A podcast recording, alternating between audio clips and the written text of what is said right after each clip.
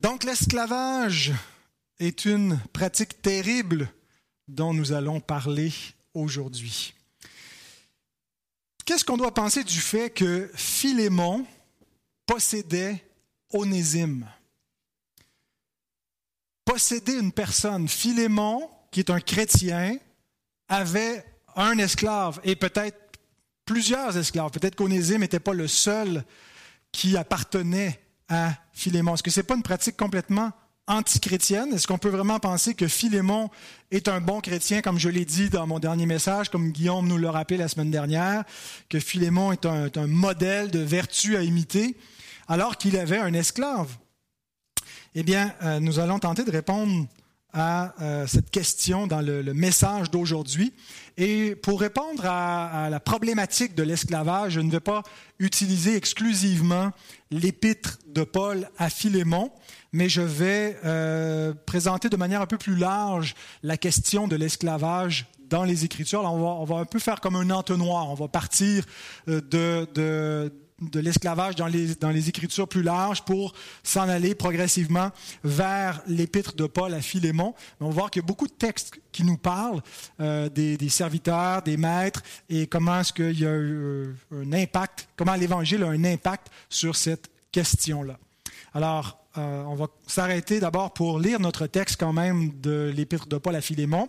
Et aujourd'hui, on va lire les versets 8 à 25. Ce ne sera pas une exposition euh, comme plus, plus textuelle. Bien sûr que, le message est basé sur le texte, mais sur beaucoup d'autres textes.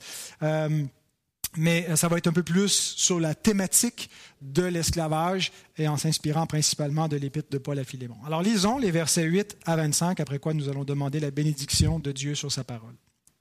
C'est pourquoi, bien que j'ai en Christ toute, toute liberté de te prescrire ce qui est convenable, c'est de préférence au nom de l'amour que je t'adresse une prière. Étant ce que je suis, Paul, un vieillard, et de plus maintenant prisonnier de Jésus-Christ.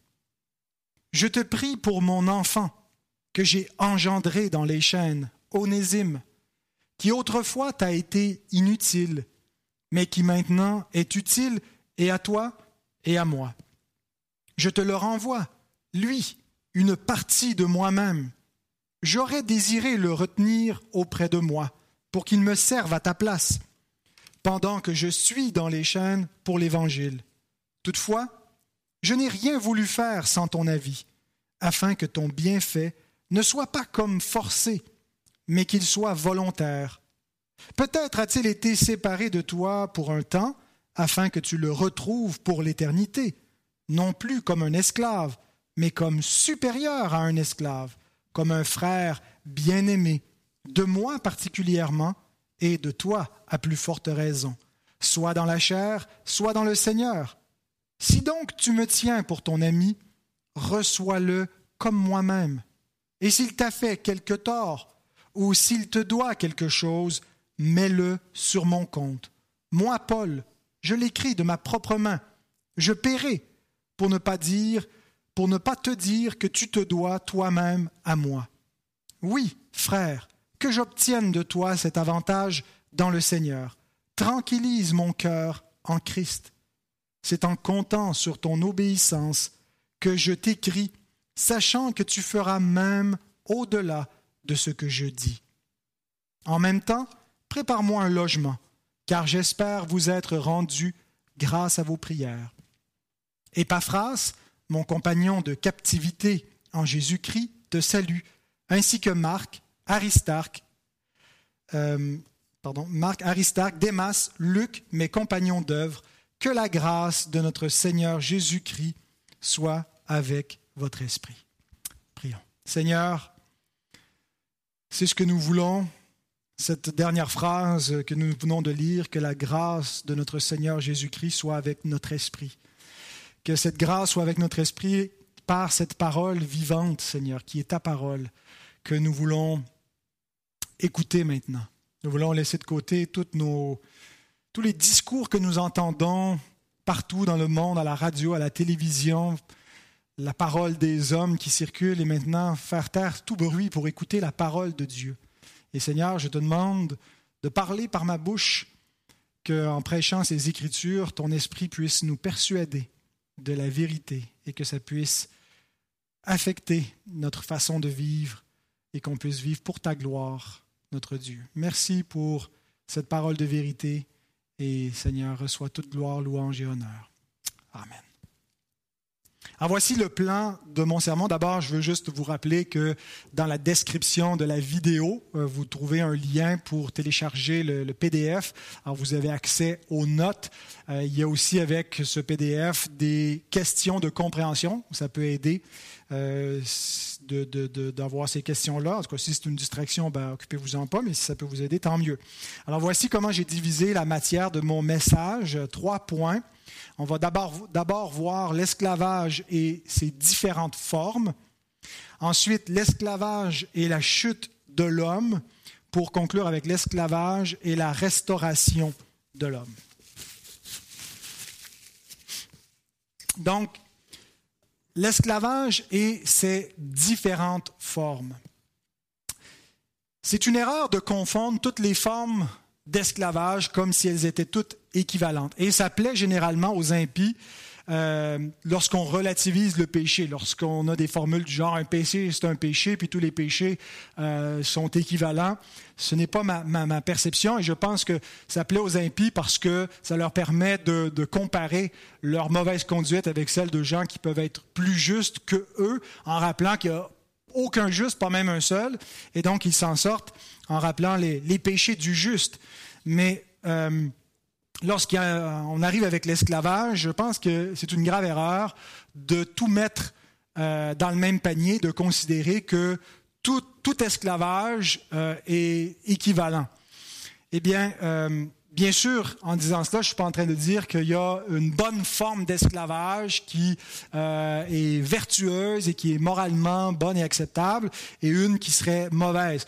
Je pense qu'il n'y a aucun esclavage qui est bon, mais certaines formes d'esclavage sont pires.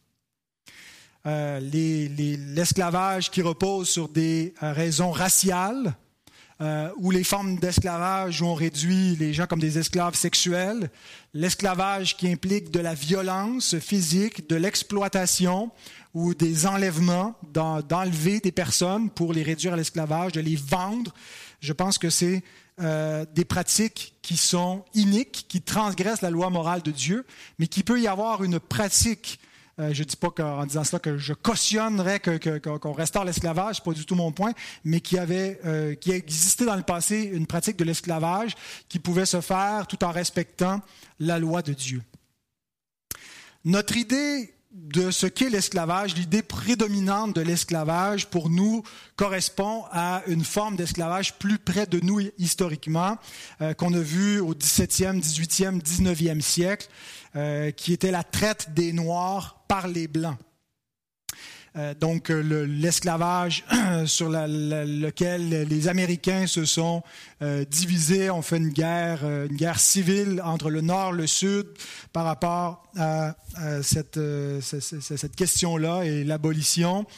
et donc ça, c'est l'idée prédominante qu'on se fait, puis on se dit que toute forme d'esclavage devait ressembler à ça. C'était des Blancs qui euh, vendaient des Noirs en esclavage, qui euh, s'emparaient de manière inique de ces personnes-là, et euh, c'est notre conception qu'on a. Il y a un auteur d'origine algérienne, mais qui vit maintenant au Québec, du nom de Karim Akouche, concernant la, traite des Noirs par les Blancs, nous dit que cette traite on, on l'a retrouvée historiquement sous, parmi trois peuples qui l'ont pratiqué, il y a la, plus dénoncée, qui est celle faite par les Occidentaux, les Européens, les, les, Américains. Il y a euh, la plus passée sous silence, l'intra-africaine, donc africain entre africains, et l'orientale, qui était celle qui était la plus longue, mais aussi la plus taboue. Donc l'Empire ottoman qui a, fait, a pratiqué cela, euh, donc, euh, comme cela qu'on classe, qui classe en trois catégories, euh, l'esclavage qui est un peu plus près de nous. Euh, ça, c'est l'esclavage le plus connu. Quand on, pense à un esclave, c'est un peu l'image qu'on a en tête. L'esclavage, bien sûr, ces formes-là ont été abolies dans la plupart des pays, quoiqu'il y a encore de l'esclavage qui existe dans le monde aujourd'hui. Euh, sous différentes formes. Euh, il existe de, l'esclavage sexuel en Occident, euh, mais il existe encore de l'enlèvement de personnes et de la vente de personnes sur des marchés d'esclaves qui se font un peu clandestinement, qui se font dans des endroits où il n'y a, plus de il n'y a plus d'ordre, la, loi et l'ordre. Euh, on a vu dans, ces, mouvements migratoires euh, des populations de migrants euh, être interceptés par, par des, espèces de, pirates qui ont pu vendre des gens comme ça sur des marchés.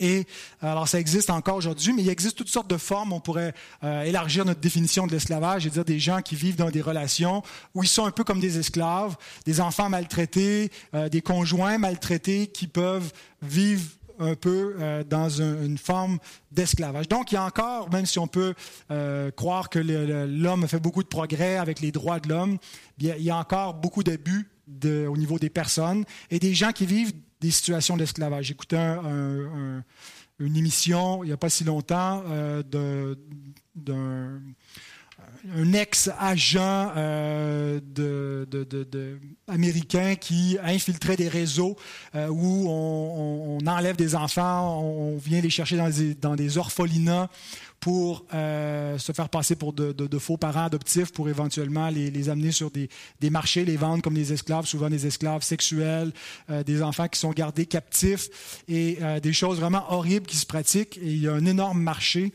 qui est, qui, qui, est, terrible à voir. Donc, l'esclavage existe encore aujourd'hui. Maintenant, les chrétiens n'ont pas toujours eu une bonne presse à propos de l'esclavage pour deux raisons.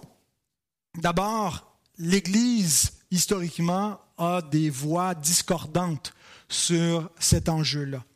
Euh, bien que l'Église a été euh, fait entendre les premières voix abolitionnistes euh, parmi les pères de l'Église, plusieurs s'opposaient à la pratique, considéraient qu'elle n'était pas digne euh, de, des chrétiens et que en fait ils militaient même pour euh, que, non seulement les chrétiens renoncent volontairement, mais que, l'empire romain devait euh, plutôt s'opposer à cette pratique-là, ne pas l'encourager.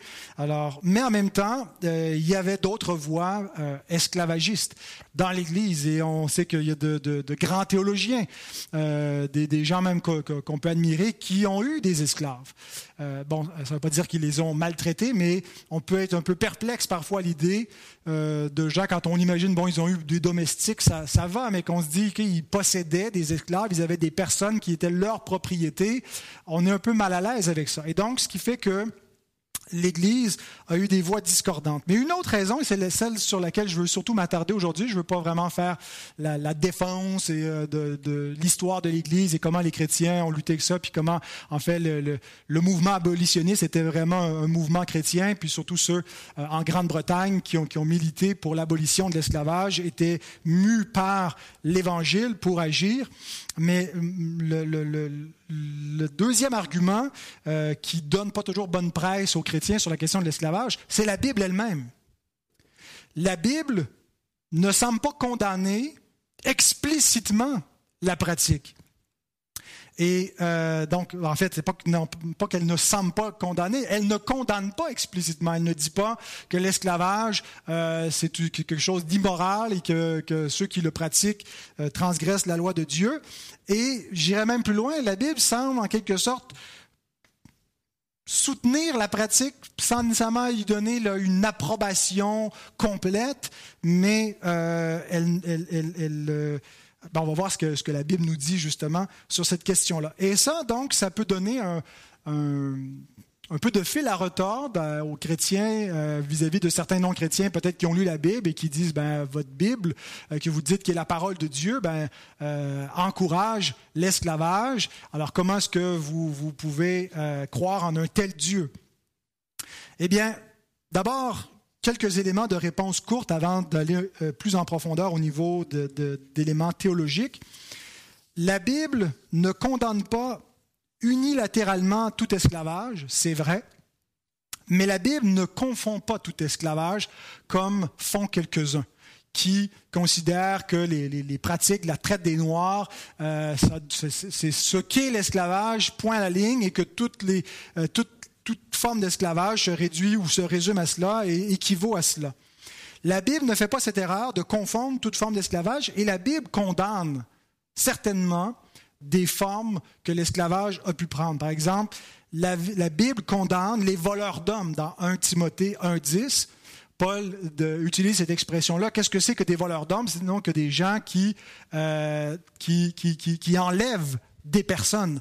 Alors, de prendre des populations, de prendre des gens, de kidnapper des enfants, d'enlever des, personnes de, contre leur gré et de les vendre contre leur gré, euh, ou de, de, de, remporter une victoire militaire puis de réduire toute la population euh, en esclavage, l'Écriture n'approuve pas euh, cette idée de, de, de voleurs d'hommes, non plus que la violence faite envers des esclaves, des serviteurs, des servantes. Exode 20, 21, versets 20, 26 à 27, euh, condamne euh, des pratiques de, maîtres qui brutaliseraient euh, leurs, esclaves. Euh, elle ne cautionne pas non plus un esclavage raciste. Ça dit que tu vas honorer l'étranger parmi qui est en séjour chez toi, te souvenant que tu as été toi-même un étranger et un esclave au pays de l'Égypte.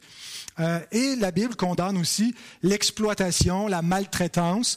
Les, euh, les, esclaves ne devaient pas être vus comme simplement du bétail à exploiter jusqu'à ce qu'ils euh, finissent par en mourir, mais comme des prochains à, à bien traiter, à aimer, à supporter. Une autre chose qu'on doit dire, c'est que la loi, donc non seulement condamnait certaines choses, comme, comme je viens d'énumérer, mais exigeait d'autres choses vis-à-vis euh, de, des, des, serviteurs, des esclaves. La loi exigeait un bon traitement. Euh, dans le décalogue en particulier, euh, il est dit que le jour du repos, ben, c'est pas seulement les, les, hommes libres et les femmes libres qui devaient se reposer, mais c'est également toute la maisonnée. S'il y a des serviteurs qui en font partie, des esclaves, eux aussi devaient jouir d'un jour de repos. Et également, la Bible n'envisageait pas qu'en Israël, Dieu, dans sa loi, n'envisageait pas que euh, une personne puisse être réduite en esclavage de manière permanente. C'était un état passager euh, les esclaves devaient être remis en liberté après un certain laps de temps, la septième année, euh, et le, au jubilé en particulier. Donc, euh, on a dans Exode 21, verset 2, dans Jérémie 34, verset 17, des malédictions qui sont prononcées par le prophète Jérémie sur le peuple, justement parce qu'ils ont négligé la loi de Dieu qui leur ordonnait de remettre leurs frères et leurs sœurs en liberté et ne l'ont pas fait euh, pour des raisons économiques. Et donc, ils ont transgressé l'alliance de Dieu et à cause de cela, ils font venir sur eux les malheurs. Ils sont eux-mêmes réduits en esclavage parce qu'ils n'ont pas délivré les autres. Donc, il y avait un cadre euh, qui était, qui était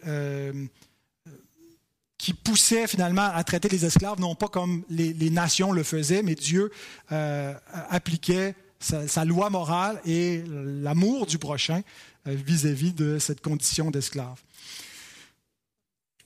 Dernière remarque, ce serait une grave erreur de confondre l'esclavage qu'on retrouve au temps de l'Antiquité et celui dans la Bible avec la traite des Noirs, et euh, pour au moins trois raisons. Il y a euh, un, livre qui a été publié l'an dernier, en 2019, euh, par Rebecca McLaughlin. Euh, le livre s'intitule Confronting Christianity et elle répond à douze objections majeures qu'on peut entendre contre la foi chrétienne, euh, que le, christianisme c'est du patriarcat, que le christianisme c'est contre la science, et entre autres que la Bible approuve et valorise l'esclavage. Et donc il y a un chapitre dédié à cela. Et j'ai trouvé le paragraphe suivant très intéressant. Elle nous dit il y a au moins trois différences entre l'esclavage ancien, donc celui qu'on peut retrouver dans, l'Antiquité et qu'on voit dans la Bible, et les manifestations plus modernes de l'esclavage. Et quand je parle de, l'esclavage euh, qu'on retrouve dans la Bible, c'est pas l'esclavage biblique. C'est pas la Bible qui commande l'esclavage, mais qui le voit comme un état de fait. Et donc, c'est l'esclavage qui était pratiqué dans l'Antiquité par les peuples de l'Antiquité. Et donc, euh, on peut retrouver au moins trois différences entre cet esclavage et celui dans ses manifestations plus modernes, comme celui du 17e au 19e siècle. Premièrement, l'esclavage ancien n'était pas lié à une hiérarchie raciale. Agar était une esclave égyptienne appartenant à des Hébreux. Joseph était un esclave hébreu appartenant à des Égyptiens. Hein, ça va dans les deux sens. C'est vice-versa. Ce n'était pas juste une race euh, ou une patrie ou une nation envers une autre. Deuxièmement, il était courant pour les gens de se vendre en esclavage, car cela représentait une forme d'emploi souvent préférable à la misère de la pauvreté. Alors, ce n'était pas juste comme on t'a réduit malgré toi en esclavage, ça pouvait être quelque chose que quelqu'un choisissait, qui pouvait être une option viable. Troisièmement, si de nombreux esclaves du monde antique ont sans doute ont sans aucun doute souffert une brutalité et une exploitation comparables aux nombreuses victimes de l'esclavage africain en Amérique, il était également possible de progresser à l'intérieur du statut d'esclave et d'en sortir au point même de devenir un haut fonctionnaire. Donc on retrouve dans l'Antiquité des gens qui ont le statut d'esclave, mais qui pourtant occupent de grandes fonctions. Euh, si tu es, un esclave d'un haut dignitaire, d'un ambassadeur, bien euh, ta condition va être probablement plus enviable que celle d'un homme libre, homme libre, mais qui, n'a pas ce statut. Et il était possible d'en sortir, d'acquérir à prix d'argent une liberté euh, ou, d'être affranchi par un maître. Euh, par, un dignitaire, par une autorité civile. Donc, on n'était pas juste réduit à cause de notre race euh, à vivre euh, ad vitam aeternam dans une condition d'esclavage. Il y avait une possibilité d'en sortir. Alors voilà ces trois différences, l'élément racial, l'élément volontaire et l'élément temporaire. Maintenant, alors si on résume, l'esclavage qu'on retrouve dans l'Écriture, qui est encadré par l'Écriture, est plutôt une pratique euh, qui ressemble à, ce qu'on pourrait dire des, domestiques, des personnes qui auraient des domestiques chez eux. Bien sûr, ce sont des, gens qui n'ont pas les mêmes droits, qui n'ont pas la même euh, euh, égalité socialement, mais on ne parle pas ici d'esclaves qui sont violentés, qui sont vendus dans un commerce. Ce n'est pas la pratique qu'on retrouve dans les Écritures. Maintenant, deuxième point, l'esclavage et la chute de l'homme. Maintenant qu'on a donné un petit peu le, on a fait des différentes différentes formes de l'esclavage et de faire des distinctions entre ce qu'on peut concevoir et ce qu'on retrouve dans la Bible, euh, il faut s'attarder à deux angles généraux, de deux angles euh, théologiques dans lesquels on doit et on peut appréhender la question de l'esclavage. Et le premier, c'est celui de la déchéance humaine, et le deuxième, c'est celui de la restauration de l'homme dans la rédemption. Alors, ça sera mes deux, mes deux autres points, l'esclavage et la chute de l'homme, l'esclavage et la restauration de l'homme. L'esclavage est une conséquence directe et inévitable de la chute. Tous les hommes, ou plutôt toutes les causes de l'esclavage, viennent de la chute de l'homme. Donc, il y a des causes qui ne sont pas directement une faute morale. Par exemple, le fait qu'on euh, vive dans un monde déchu, ben, c'est un monde où il y a de la famine, où il y a de la pauvreté, de la misère humaine. Il va forcément y avoir des inégalités sociales, des inégalités naturelles qui ne sont pas en soi euh, une faute morale ou qui ne sont pas causées par une faute morale, euh, qui sont des, des résultats d'un monde déchu. Et il va résulter de cela des conditions où euh, dans les systèmes économiques qui se sont mis en place, ben, des gens euh, n'avaient pas d'autre choix que pour survivre de, se vendre eux-mêmes comme, de la main-d'œuvre. Euh, comme on voit en Égypte quand il y a la famine qui frappe et les gens n'ont plus rien, puis tout ce qu'il leur reste à faire pour que euh, Joseph leur donne du pain à manger, eh bien, c'est de dire, ben, ce qu'on a t'appartient, euh, prends nos maisons, puis ainsi de suite. Donc, on a, on a, avec le temps, réfléchi dans la grâce commune de Dieu à des systèmes politiques mieux que ceux-là, mais ça a été donc quelque chose qui a résulté un peu inévitablement d'une création déchue. Mais il y a aussi des causes coupables. Il y a des injustices criminelles, il y a la méchanceté humaine, il y a ce désir de, euh, de s'élever en écrasant les autres, il y a ces, ces, crimes qu'on a énumérés que l'Écriture condamne, de voler des, des, gens, les voleurs d'hommes, de s'emparer de population, de faire la traite euh, des, des, humains. Eh bien, euh, ce sont aussi des causes qui viennent de la chute je fais un constat. Je ne dis pas que parce que ça vient, ça s'explique par la chute de l'homme que c'est plus acceptable, mais on comprend qu'une fois que le péché est entré dans le monde, ben, l'esclavage va arriver un petit peu comme une conséquence inévitable, un peu comme le divorce. Dans un monde idéal, il n'y aurait pas de divorce. Dans un monde sans péché, c'est un monde où le, péché n'est pas entré, il n'y aurait pas de divorce, ça n'existerait pas. Mais comme euh, le péché est entré, le divorce est inévitable. Alors quand Dieu donne des lois qui concernent le divorce, c'est pas parce qu'il approuve le divorce, mais c'est parce qu'il veut réguler une pratique qui va être inévitable. De la même façon, c'est pas que Dieu commande l'esclavage, mais puisque ça va être un fait de la vie humaine dans ces temps-là, euh, et puis même aujourd'hui, d'une certaine façon, on a peut-être aboli l'esclavage, mais il reste euh, des, gens qui, qui, vivent des conditions d'esclaves d'une certaine façon, même en étant libres. Euh, eh bien, Dieu régule ce que nous nous devons les uns envers les autres. Alors, c'est ce que sa loi avait pour but de faire. Alors, la parole de Dieu n'abolit pas le péché dans le monde. Ce qu'elle fait, c'est qu'elle le restreint. Dieu va abolir le péché dans le prochain monde, dans la recréation, mais dans la création actuelle, ce que Dieu fait, euh, on peut mettre les lois qu'on veut, le cœur de l'homme va rester pécheur. Et donc Dieu, dans les dispositions qu'il a données par sa loi, les dispositions qui encadraient civilement son peuple, bien restreint les effets euh, du péché. Comme avec le divorce, il ne laissait pas le, divorce se pratiquer à qui mieux mieux, mais il a donné des, des, prescriptions pour que ça se pratique dans un cadre spécifique. Et de la même façon, euh, Dieu a donné des prescriptions comment on devait traiter, comment les maîtres devaient traiter leurs serviteurs. Mais il faut faire un pas de plus pour réaliser que l'esclavage euh, social qui a pu exister, qui existe encore comme cause de la chute, est symptomatique de quelque chose de plus profond encore. L'homme déchu, c'est-à-dire le pécheur, est un esclave. L'esclavage spirituel est beaucoup plus fondamental que l'esclavage social. Et l'esclavage spirituel est la racine qui explique, qui est la cause qui explique l'esclavage social. Et l'esclavage spirituel est pire que l'esclavage social parce qu'il nous mène dans une condition de perdition éternelle, dans une misère spirituelle. Et, des gens qui sont, qui sont aisés, qui sont riches, qui sont beaux, qui sont en santé, mais qui sont dans un esclavage spirituel et qui sont misérables et qui s'enlèvent la vie et qui, qui, qui, sont euh, plus misérables que des gens qui sont dans une condition d'esclavage social.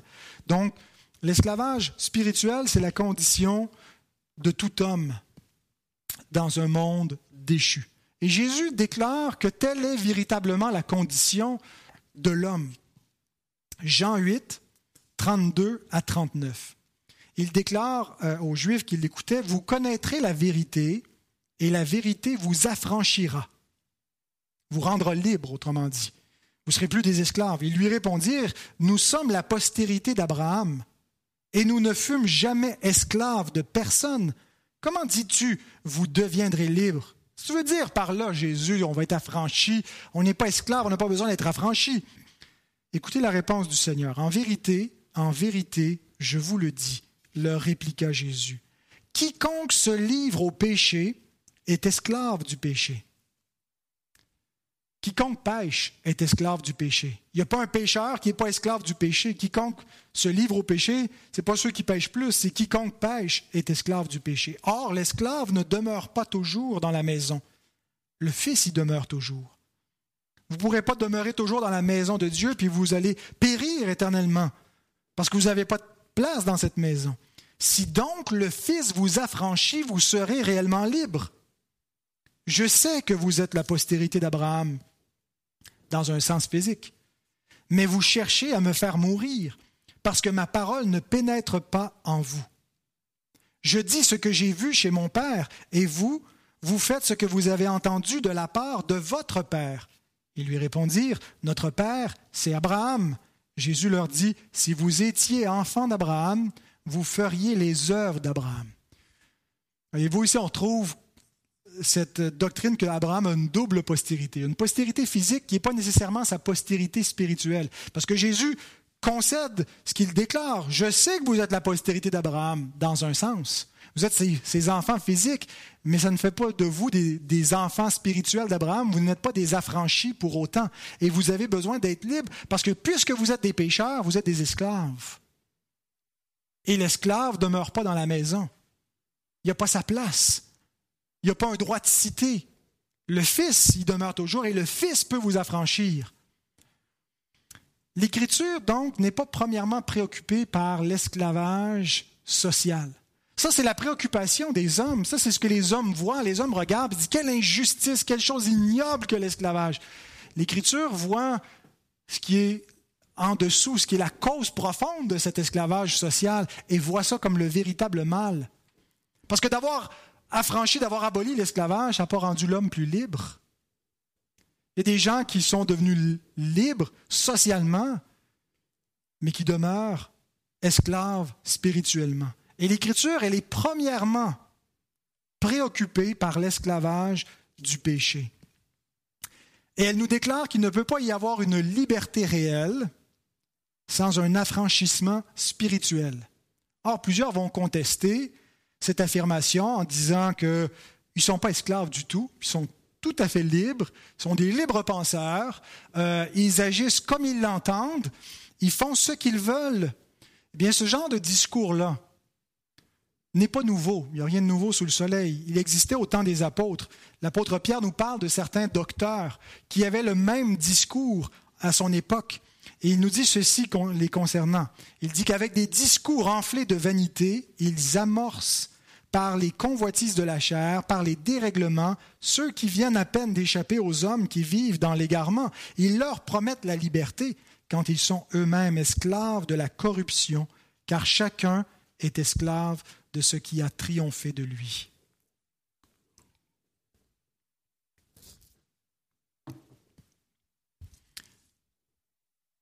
Pierre, avec le Seigneur Jésus, considère que la vraie liberté, ce n'est pas d'abord un statut civil, mais c'est une condition spirituelle. Et il nous dit que l'homme est esclave du péché, chacun est esclave de ce qui a triomphé de lui. Et il a beau avoir des, des gens qui sont des libres penseurs et qui ont une sexualité libérée, ils sont des esclaves. il n'y a qu'à regarder leur style de vie pour voir comment ils sont asservis à la tyrannie de leur passion, asservis à la tyrannie des standards de la société. Ils sont loin d'être libres. On ne peut absolument pas être libre à moins d'être affranchi par Christ. C'est la seule vraie liberté qui existe, c'est le point de départ. Alors ceux qui veulent se croire libres en rejetant cela, en rejetant l'Évangile, demeurent esclaves. Et ils ont beau faire ce qu'ils veulent, en fait, ils ne font pas ce qu'ils veulent, ils font ce que le péché veut, et ils sont les marionnettes de la puissance du diable. Ils sont les esclaves du prince de ce monde.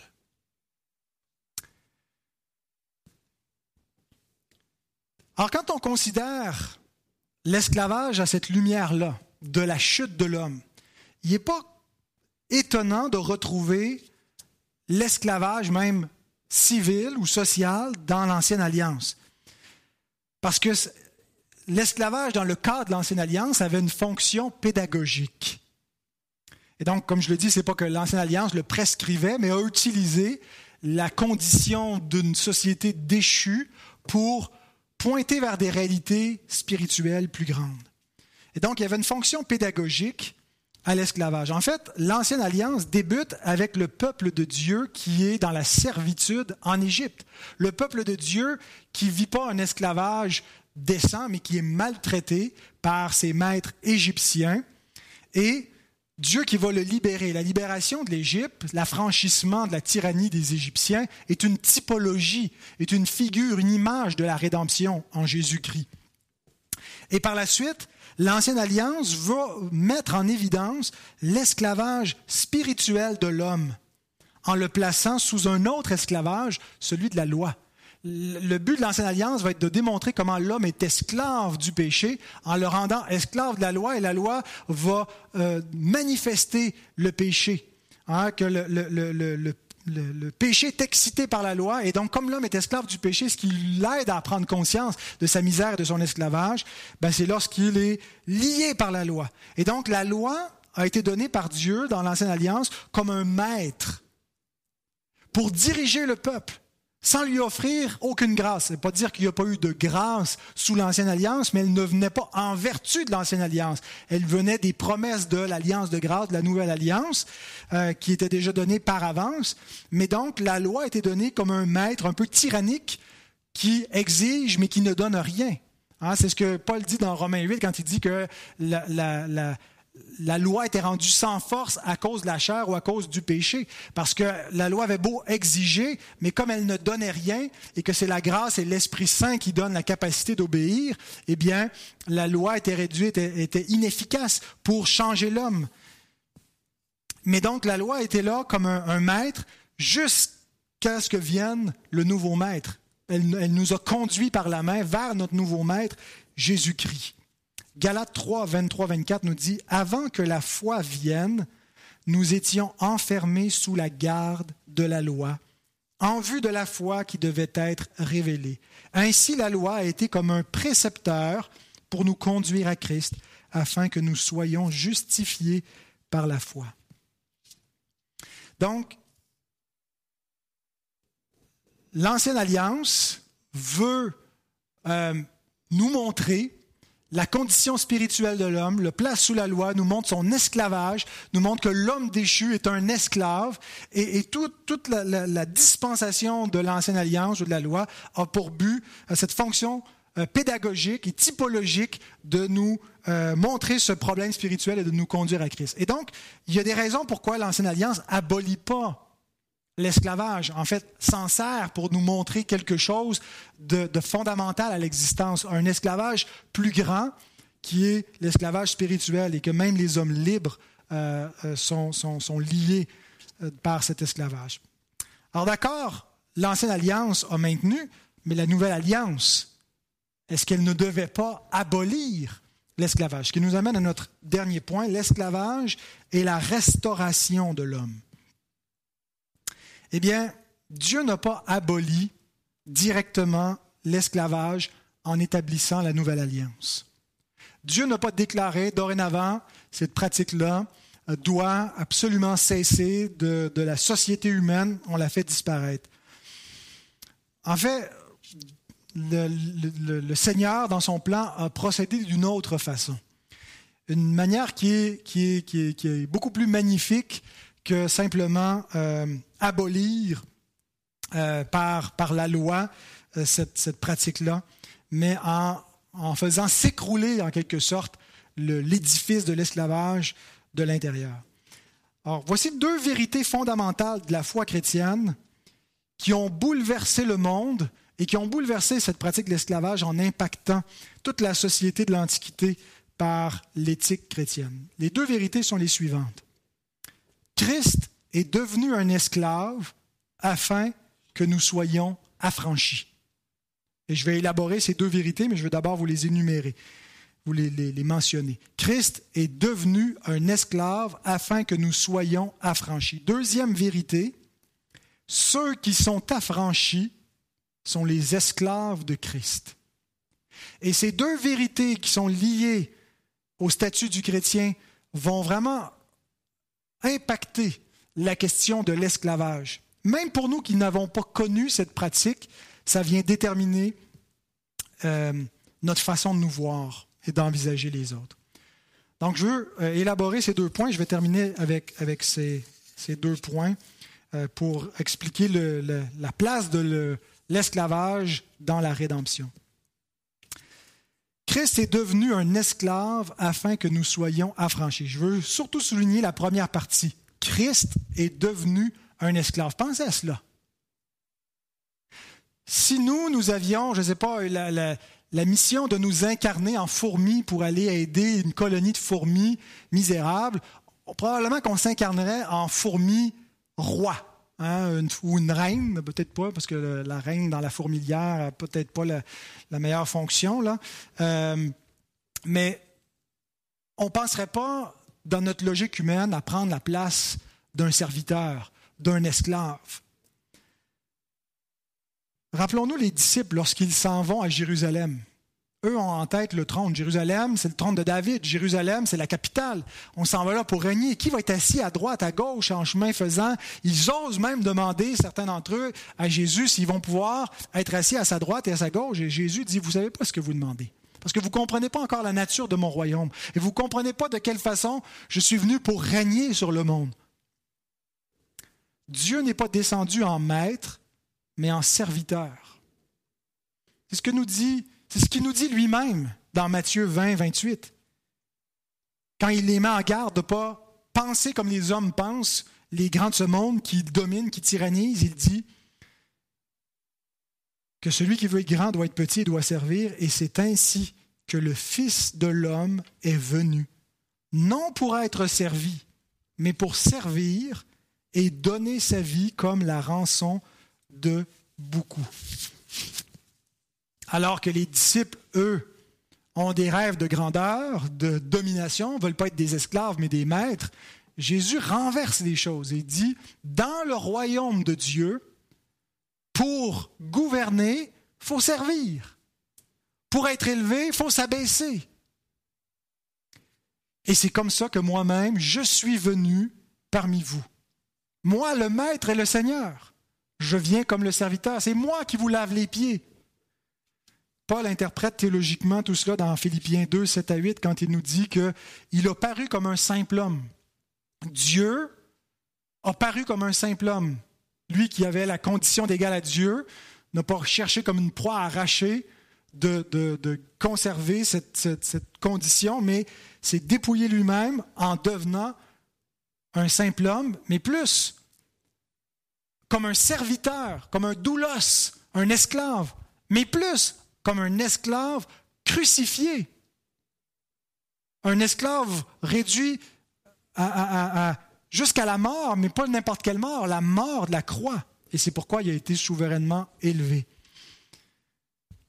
Mais le but précis de son asservissement, pourquoi est-ce qu'il vient ça servait pas juste pour être un espèce d'exemple moral de quelqu'un qui est un apôtre de la non-violence, qui veut défendre les droits de l'homme en faisant un exemple de martyr, euh, mais il vient s'asservir pour libérer les captifs. Jésus, quand il commence son ministère public, fait son, ce qu'on appelle le, son énoncé missionnaire, hein, son, j'allais dire son mission statement, mais son, son énoncé missionnaire, c'est bien dit en français, dans Luc 4, 18 à 19. En fait, il, cite le prophète Ésaïe qui euh, prophétise d'avance les paroles du Messie qui euh, déclare sa mission. L'esprit, du Seigneur est sur moi parce qu'il m'a oint pour annoncer une bonne nouvelle aux pauvres. Il m'a envoyé pour guérir ceux qui ont le cœur brisé, pour proclamer aux captifs la délivrance et aux aveugles le recouvrement de la vue, pour renvoyer libres les opprimés, les esclaves, pour publier une année de grâce du Seigneur la loi qui anticipait cette rédemption lorsqu'elle commandait euh, aux Israélites de mettre en liberté leurs esclaves et lorsqu'elle proclamait le jubilé et la liberté qui était proclamée. Et les hommes ne le faisaient pas. Et c'est pour ça qu'ils ont appelé sur eux les jugements de Dieu. Mais le vrai jubilé, la vraie libération, c'est le Messie. C'est le Christ qui l'amène. Et c'est pour ça qu'il vient comme serviteur il vient nous affranchir. Alors, frères et sœurs, si vous êtes à Christ, vous avez été affranchis. Vous n'êtes plus la propriété du diable. Vous n'êtes plus sous la tyrannie de l'esclavage du péché. Imaginez les esclaves du premier siècle qui entendaient ce message. Et ce n'est pas étonnant que l'Évangile a surtout attiré des esclaves, des pauvres, des prostituées, ce message d'espoir, ce message de libération. Et il ne leur promettait pas un affranchissement civil, il ne leur promettait pas des richesses terrestres, il leur déclarait une promesse d'affranchissement éternel. Et c'est à cela qu'ils ont répondu, voilà le trésor dont ils se sont emparés par la foi.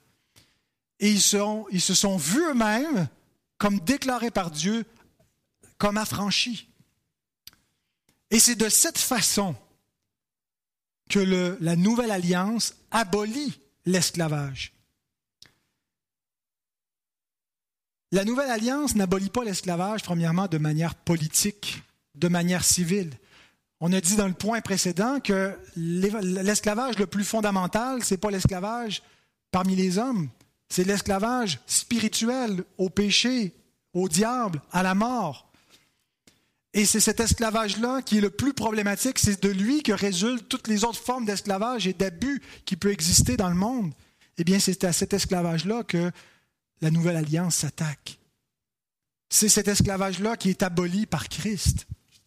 Alors certains vont dire qu'une liberté spirituelle ne vaut rien sans une liberté civile et qu'on n'en a que faire d'une liberté comme ça qui nous, qui nous libère peut-être euh, psychologiquement, euh, fictivement, mais qui n'a aucun impact dans les faits. Parce que Onésime demeure la propriété de Philémon.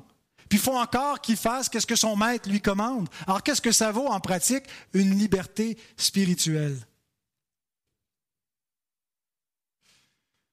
Il est nécessaire de comprendre deux choses à ce chapitre. D'abord, la nature de la rédemption et deuxièmement, le temps de la rédemption. D'abord, la nature de la rédemption n'est pas politique ou terrestre. C'est un tel royaume que les Juifs attendaient. C'est pour ça qu'ils ont, ils ont rejeté Christ. Il n'était pas le Messie qu'ils voulaient. Ils voulaient un libérateur de l'oppression romaine. Mais Dieu leur offrait bien mieux. Il leur offrait un libérateur de la mort, un libérateur du péché. Donc, la nature de la rédemption n'est pas premièrement terrestre. Jésus dit, mon royaume n'est pas de ce monde. Je ne suis pas venu renverser des empires. Je ne suis pas venu établir un nouvel ordre social. Mais c'est céleste. Bien sûr qu'il va y avoir un impact sur le terrestre. Bien sûr que ça va, ça va affecter l'économie terrestre, l'ordre des choses, la société, que ça a renversé. On a juste à regarder historiquement qu'est-ce qui s'est passé dans, dans l'Antiquité, dans le bassin de la Méditerranée avec la foi chrétienne qui s'est répandue. Mais la nature du royaume des cieux n'est pas premièrement terrestre. Il n'est pas de ce monde, ce royaume. Alors, laissons de côté le rachat de la culture. Laissons de côté la politique. On a un royaume qui est spirituel. Martin Luther a dit à des gens qui s'emparaient de ses écrits pour, euh, parce que Luther parlait justement de la liberté du chrétien euh, et qui, qui, en faisait une liberté absolue une liberté où on est affranchi de, du, servage, euh, c'est-à-dire tout ce système euh, féodal, les seigneurs et puis les serfs qui louent les terres qu'ils doivent rapporter, puis qui est une forme d'esclavage qu'on pourrait dire euh, à l'époque du, Moyen Âge. Et donc, on s'emparait des écrits de Luther en disant, mais non, que la, liberté chrétienne faisait en sorte que dans un empire chrétien, on ne devrait plus être esclave ou serviteur de, de ses seigneurs, de ses maîtres. Et Luther, euh, dans, dans un traité, a écrit, le baptême n'affranchit pas les corps et les biens, mais les âmes. C'est absolument essentiel de se rappeler la nature de l'Évangile, la nature de la rédemption, qui est spirituelle, qui est céleste. Mais attention, à ne pas spiritualiser notre délivrance pour qu'elle ne veuille rien dire, que c'est juste quelque chose qui serait euh, une imagination. La délivrance, et c'est la deuxième, deuxième chose qu'il faut retenir, le temps de la rédemption, pas juste la nature, mais le temps, concerne aussi le corps, concerne aussi les biens, concerne aussi la société, mais à la résurrection. C'est ce qu'on appelle le déjà et le pas encore. Oui, maintenant vous êtes affranchis en Christ. Et vous avez la vie éternelle, mais pourtant votre corps va quand même mourir. Pourtant vous péchez encore. Pourtant tout, tout lui est soumis, mais nous ne voyons pas encore que tout lui est soumis. Eh bien, c'est la perspective de foi que nous avons et nous savons qu'à la résurrection, lorsque Christ va venir, que notre affranchissement va être complet. Et donc l'espérance chrétienne entre en ligne de compte et c'est absolument essentiel dans cette question. Mais, ceci étant dit, l'impact de l'Évangile a été immédiat sur la société et sur la question de l'esclavage. Et c'est là où l'épître à Philémon vient énormément nous éclairer. Alors, il ne faut pas juste se remettre à l'éternité future. Il ne faut pas juste considérer la nature spirituelle de la rédemption pour dire ben, c'est tout ce que la Bible a à nous apprendre sur la, Bible et l'esclavage, euh, qu'on garde les choses comme telles quelles pour l'instant et qu'on n'a pas à s'en soucier. Ça a eu un effet immédiat sur cette pratique. mais pas par un abolissement légal, pas par euh, des, du, lobbying qui a été fait auprès de la cour de César pour dire bon mais ben là euh, Jésus est venu puis a affranchi les esclaves, ça n'a plus de bon sens de maintenir cette situation-là, puis saut, saut, saut, solidarité, affranchissons les esclaves. C'est pas de cette façon-là. C'est pas en militant que ça s'est produit. Philémon ne pouvait plus voir Onésime comme un vulgaire esclave ou comme un simple esclave, mais il devait dorénavant le voir comme un frère. Imaginez, lui qui était habitué de voir cet homme-là, qui avait peut-être une communauté avec lui parce qu'ils sont de la même espèce, sont des humains, mais socialement, il est bien inférieur. Dans un rang où il n'est pas l'égal de Philémon. C'est son esclave. C'est sa propriété. Mais l'épître que Paul lui écrit Regardez les versets 15 et 16. Peut-être a-t-il été séparé de toi pour un temps afin que tu le retrouves pour l'éternité, non plus comme un esclave, mais comme supérieur à un esclave, comme un frère bien-aimé, de moi particulièrement et de toi à plus forte raison, soit dans la chair, soit dans le Seigneur, c'est-à-dire soit dans la chair, c'est-à-dire dans, dans notre contexte civil, oui, tu peux l'aimer, mais encore plus dans le Seigneur. Paul fait d'Onésime son égal. Lui qui est un grand apôtre, un grand serviteur, respecté de Dieu, lui qui a même amené Philémon à l'Évangile, il appelle Onésime son égal, son enfant chéri, ses propres entrailles. Vous voyez comment il parle de lui, comment il plaide. Il ne le fait pas au nom des droits de l'homme, au nom de la charte de je ne sais pas qui, qui est écrit par quelle autorité, mais au nom de l'Évangile, au nom de Christ à cause de ce que Dieu, dans son amour, a fait. Comment ça change toute la façon de voir les autres, en particulier ceux qui ont été rachetés par le sang de Christ. Et il n'y a aucune liberté civile qui peut accomplir un tel changement. Peut-être qu'on est arrivé par des traités de mettre des hommes et des femmes libres, mais on n'est pas arrivé à changer les cœurs, à faire cesser le racisme, à faire en sorte que quelqu'un puisse considérer celui qui était son esclave son vis-à-vis et l'aimer. Il n'y a aucun traité, aucune loi qui peut faire ça. Mais l'Évangile change le cœur de l'homme. Et c'est ce que Paul dit. C'est pas en vertu de mon autorité apostolique que je veux te commander quoi faire, mais c'est au nom de l'amour que je te parle. Si vraiment tu as connu cet amour, Philémon, les choses ne pourront pas être comme avant. Et il lui dit, c'est avantageux que tu aies perdu un esclave en réalité. Parce qu'on pourrait voir, dire, ben, c'est désastreux. Hein? Le, c'est désastreux du point de vue du maître de, se dire, j'avais les services d'un esclave, maintenant je dois le voir comme mon frère, il va devenir quelqu'un qui, qui, va être fainéant. Hein? Il va se dire, ben moi, je te, te dois plus rien, je suis un affranchi maintenant. Écoutez euh, la réflexion de Martin Luther sur l'épître à Philémon. Réfléchis-y, Philémon. Auparavant, il était un non-croyant. Il a fui son maître en tant que non-croyant. Il avait entendu l'Évangile, mais ne croyait pas. Maintenant, il partage avec toi toutes les bonnes choses en Christ. Il croit et est un frère bien-aimé.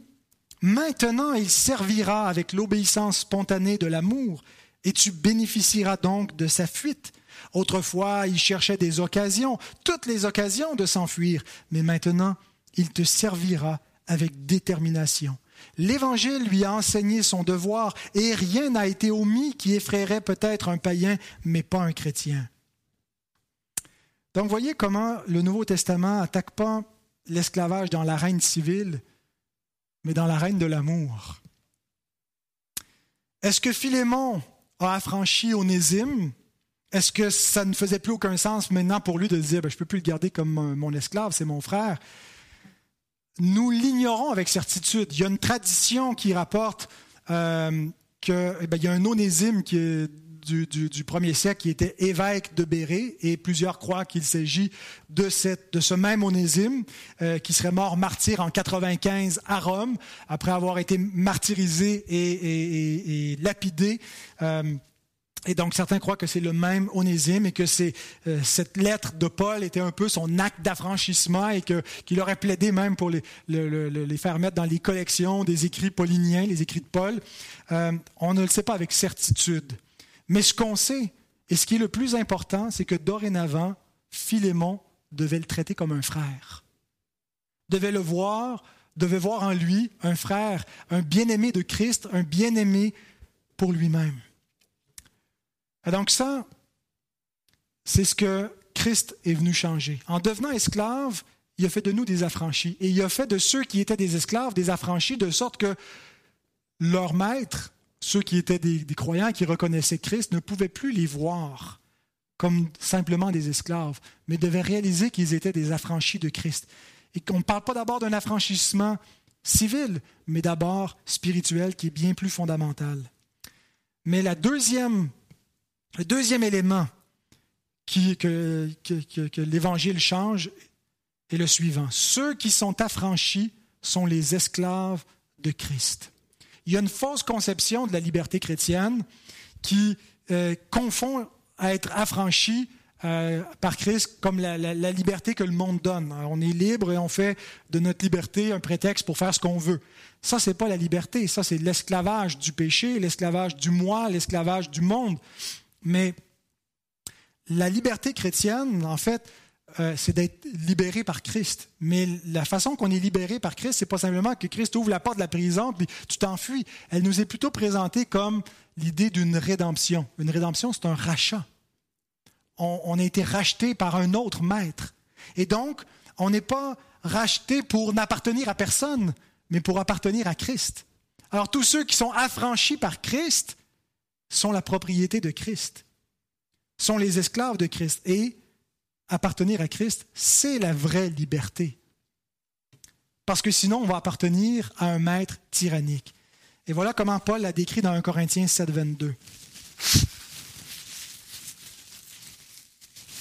L'esclave qui a été appelé dans le Seigneur est un affranchi du Seigneur.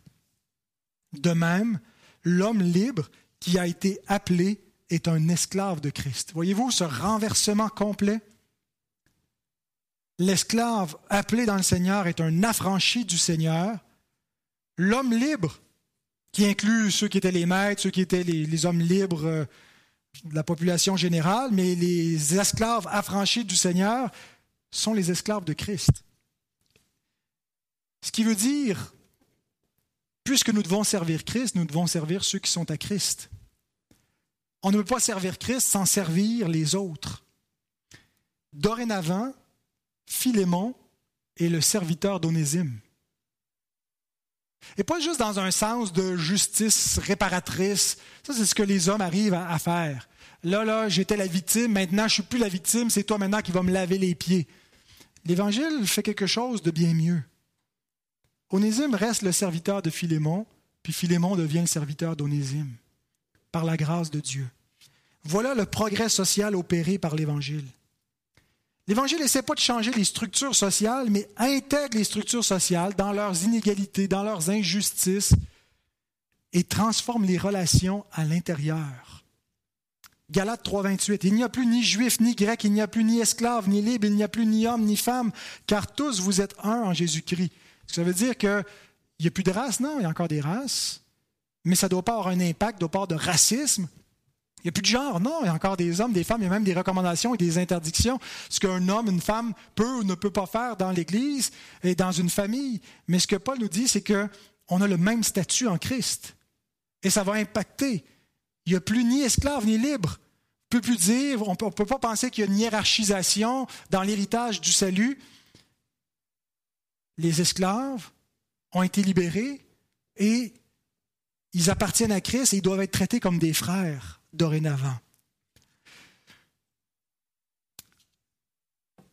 Ceux de l'extérieur, les Romains, les Grecs qui regardaient ça pouvaient se dire, mais c'est terrible ce que vous êtes en train de faire, vous allez ruiner l'économie parce qu'on a besoin de cette main-d'œuvre d'esclaves, d'esclavage.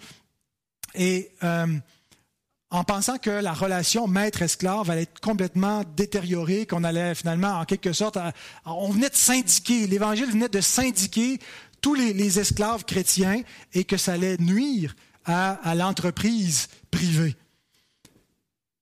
Mais ce, qui en résulte, au contraire, c'est une relation bénie. Et c'est pas, Paul dit pas, là, maintenant, là, vous vous en allez et, et vous faites plus rien pour vos maîtres parce que vous êtes des affranchis. Regardez ce qu'il leur recommande dans 1 Timothée 6, 1 et 2. Que tous ceux qui sont sous le joug de l'esclavage regardent leur maître comme digne de tout honneur, afin que le nom de Dieu et la doctrine ne soient pas calomniés. Et que ceux qui ont des fidèles, c'est-à-dire des chrétiens, des croyants, pour maître, ne les méprisent pas sous prétexte qu'ils sont frères, mais qu'ils les servent d'autant mieux que ce sont des fidèles et des bien-aimés qui s'attachent à leur faire du bien. Enseigne ces choses et recommande-les. Voyez-vous comment l'Évangile N'essaie pas de changer les structures sociales, les intègres et les réformes de l'intérieur en changeant la relation, en changeant la façon que chacun se voit et comment les autres, comment il voit les autres. Ailleurs, le Nouveau Testament dit aux esclaves, autrefois vous deviez servir selon la loi romaine, selon le droit. Et si vous fuyiez, vous pouviez être puni, hein, parce que Philémon, selon le droit romain, aurait pu brutaliser son esclave, aurait pu le punir physiquement. Mais maintenant, selon la loi de Christ, vous ne pouvez pas faire ça. Vous vivez pas, c'est pas que vous êtes devenu sans loi, c'est que vous avez des standards beaucoup plus élevés que les standards de ce monde. Éphésiens 6, 5 à 9. Serviteurs, obéissez à vos maîtres selon la chair, avec crainte et tremblement, dans la simplicité de votre cœur, comme à Christ, non pas seulement sous leurs yeux, comme pour plaire aux hommes, mais comme des serviteurs de Christ qui font de bon cœur la volonté de Dieu. Servez-les avec empressement comme servant le Seigneur et non des hommes. Euh, laissez-vous pas arrêter par le fait que c'est des hommes. Voyez au-delà. Faites-le pour le Seigneur. Puis quand on fait ça, même si on n'a pas de, la même exhortation s'applique entre les époux, entre pour tout prochain. Quand on sert les hommes, on ne le fait pas pour les hommes, premièrement, pour être vu, mais pour le Seigneur parce qu'on est ses serviteurs, sachant que chacun, soit esclave, soit libre, recevra du Seigneur selon ce qu'il aura fait de bien. Voyez, l'Écriture n'est pas préoccupée par simplement la condition terrestre immédiate, mais par le jugement final, par l'eschatologie, par ce qui vient après. On va passer en jugement, donc gardez ça en tête, voyez la fin de toute chose. Prenez votre mal en patience. Et vous, maîtres, agissez de même à leur égard et abstenez-vous de menaces, sachant que leur maître et le vôtre est dans les cieux et que devant lui il n'y a point de favoritisme. Comment vous traitez vos subordonnés? Rappelez-vous que vous avez un maître et que vous allez venir en jugement. Voyez-vous comment l'Évangile change tout, sans passer par la sphère législative ou politique. Et je ne dis pas qu'il ne faut pas qu'il n'y ait, pas de place pour une législation qui encadre ça, mais ce que je dis, c'est que ce n'est pas le rôle de l'Église et que ce n'est pas la façon que Dieu s'y est pris pour euh, traiter avec l'esclavage. Alors l'Écriture n'est pas tant préoccupée par l'avancement terrestre, mais céleste. Regardez encore ce que Paul écrit dans 1 Corinthiens 7, 20 et 21, que chacun d'entre, pardon, que chacun demeure dans l'état où il était lorsqu'il a été appelé As-tu été appelé étant esclave? Ne t'en inquiète pas. Mais si tu peux devenir libre, profite-en plutôt. Et plus loin, il dit, ce qui compte, c'est pas ça. Le temps est court. Si, tu es marié, que ce ne soit pas ça qui détermine ta vie. Si tu pas marié, ton célibat, que ce soit pas ça qui détermine ta vie. Qu'on puisse vivre pour servir le Seigneur, sachant que le temps est court. Donc, conclusion. Comment appliquer ce message dans notre contexte. Hein. On n'en a pas d'esclaves, on n'en a plus, ça n'existe pas. Quoique moi, j'ai un domestique, euh, on l'appelle Onésime, euh, maintenant notre frère Étienne, euh, que, vous connaissez dans la plupart d'entre nous. Et comme notre domestique, on l'a adopté comme ça. Et depuis quelques semaines, on l'appelle Onésime parce qu'il nous rend beaucoup de services. deux types d'applications que je vais vous donner en terminant. Au niveau théorique, hein, pour ceux surtout qui, accusent la Bible de d'approuver l'esclavage et ainsi de suite. Un, rappelons-nous que la Bible n'approuve pas directement l'esclavage. Rappelons-nous, deuxièmement, que la Bible condamne explicitement l'exploitation, la traite des personnes, les, abus, les enlèvements d'hommes, la violence. Trois, l'Évangile a semé la graine de l'abolition. L'abolitionnisme, ceux, qui, ceux qui, qui, attaquent la Bible sur le terrain de la moralité, c'est les chrétiens qui ont aboli l'esclavage. C'est au nom de l'Évangile que, ces progrès civiques euh, se, sont, se sont produits dans la société. Quatrièmement, rappelons-nous que l'Évangile n'est pas politique, que notre liberté, euh, que l'Évangile, c'est une liberté en Christ et qui vient avec une espérance d'une liberté à la résurrection. Maintenant, au niveau pratique, restons libres en Christ. Galates 5, 1. C'est pour la liberté que Christ nous a affranchis. Demeurez donc fermes et ne vous laissez pas mettre de nouveau sous le joug de la servitude. Dans la même épître, Paul dit aux, serviteurs de servir leur maître. Il ne dit pas, euh, vous êtes affranchis maintenant, allez-vous-en. Euh, fuyez devant vos, serviteurs. De quoi Paul veut nous dire ici de ne pas se laisser mettre sous le joug de la servitude, de la servitude spirituelle, de la fausse doctrine, de la servitude spirituelle du péché, en pensant qu'on est libre quand on fait ce qu'on veut, mais qu'on ne fait pas ce qu'on veut, on fait ce que la convoitise veut. Alors, comment est-ce qu'on reste libre en Christ? Bien, en servant Christ, en obéissant à Christ, c'est lui notre maître et quand on le sert de tout notre cœur, c'est la meilleure application qu'on peut faire. Si on peut retenir une chose, c'est que de se voir comme des affranchis du Seigneur, mais comme les esclaves du Seigneur, comme sa possession. Et c'est là la véritable liberté, c'est quand on le sert. Et donc Paul nous dit, restez libres Laissez-vous pas asservir par les doctrines des hommes et par les menaces des hommes, mais vous avez cette liberté. Ne vous laissez pas intimider par ceux qui veulent vous enlever votre liberté. Il y en a peut-être qui vont nous enlever notre liberté. Il y en a qui, n'ont pas de liberté dans le monde, mais ils sont quand même affranchis. Et ils ne doivent pas laisser le monde les intimider. Ils doivent avoir ce courage de la foi. Et c'est ce qui a permis à l'Église et aux premiers esclaves du premier siècle de bouleverser le monde parce qu'ils étaient des affranchis. Alors, restons libres en Christ, frères et sœurs. Deuxièmement, respectons la dignité de tout homme. S'il y a une chose que les chrétiens comprennent, c'est que les hommes ont une dignité intrinsèque parce qu'ils sont à l'image de Dieu. Hein, et, le monde séculier euh, veut, défendre la dignité des hommes, mais il n'a pas de fondement euh, ontologique pour le faire. Nous, nous l'avons. Nous savons que les hommes sont à l'image de Dieu et on peut respecter la dignité de tout homme, même ceux qui ont un handicap, même ceux qui nous paraissent socialement, intellectuellement, financièrement ou quoi que ce soit inférieurs à nous. On les respecte et on les aime et on veut les servir. Troisièmement, voyons tous nos frères non seulement comme nos égaux, mais comme ceux que nous devons servir en priorité, ceux à qui nous devons laver les pieds. Paul dit, pas chercher votre intérêt à vous-même, chercher à vous élever, mais considérer les intérêts des autres avant les vôtres. Élever les autres avant vous, c'est pas naturel, c'est pas humain, c'est quelque chose qui vient de la grâce de Dieu par la puissance du Saint-Esprit. Alors on a besoin que Dieu nous aide à voir nos frères de cette façon-là et à les élever. Et euh, quatrièmement, cherchons à changer la culture, cherchons à influencer le monde, mais de la bonne façon, en annonçant Christ captifs. Et je ne suis pas contre l'idée de... Euh, euh, d'essayer d'avoir une influence politique, euh, du lobbying, de, de, faire une pratique de justice sociale, de, faire des marches pour la paix, de signer des traités de ci ou de ça. Mais malheur à nous si nous faisons tout cela en négligeant le plus important qui est de prêcher Christ.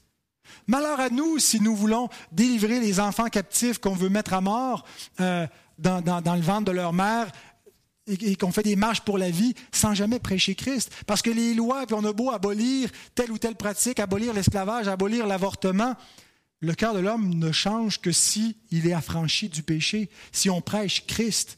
Alors, ce que nous devons faire en priorité comme Église, je ne dis pas qu'il n'y a pas des hommes et des femmes qui ne sont pas appelés à des, actions politiques, et heureusement qu'il y a eu des, grands hommes et des femmes de Dieu dans le passé qui se sont levés, euh, qui, qui, ont adopté des législations, qui ont milité. Mais l'Église, comme colonne et appui de la vérité, a comme rôle de prêcher Christ. Christ crucifié, lui qui est venu comme captif pour nous donner la liberté. Alors que Dieu bénisse sa parole et qu'il nous aide à la propager. Parce que Jésus a dit, vous connaîtrez la vérité et elle vous affranchira. Amen.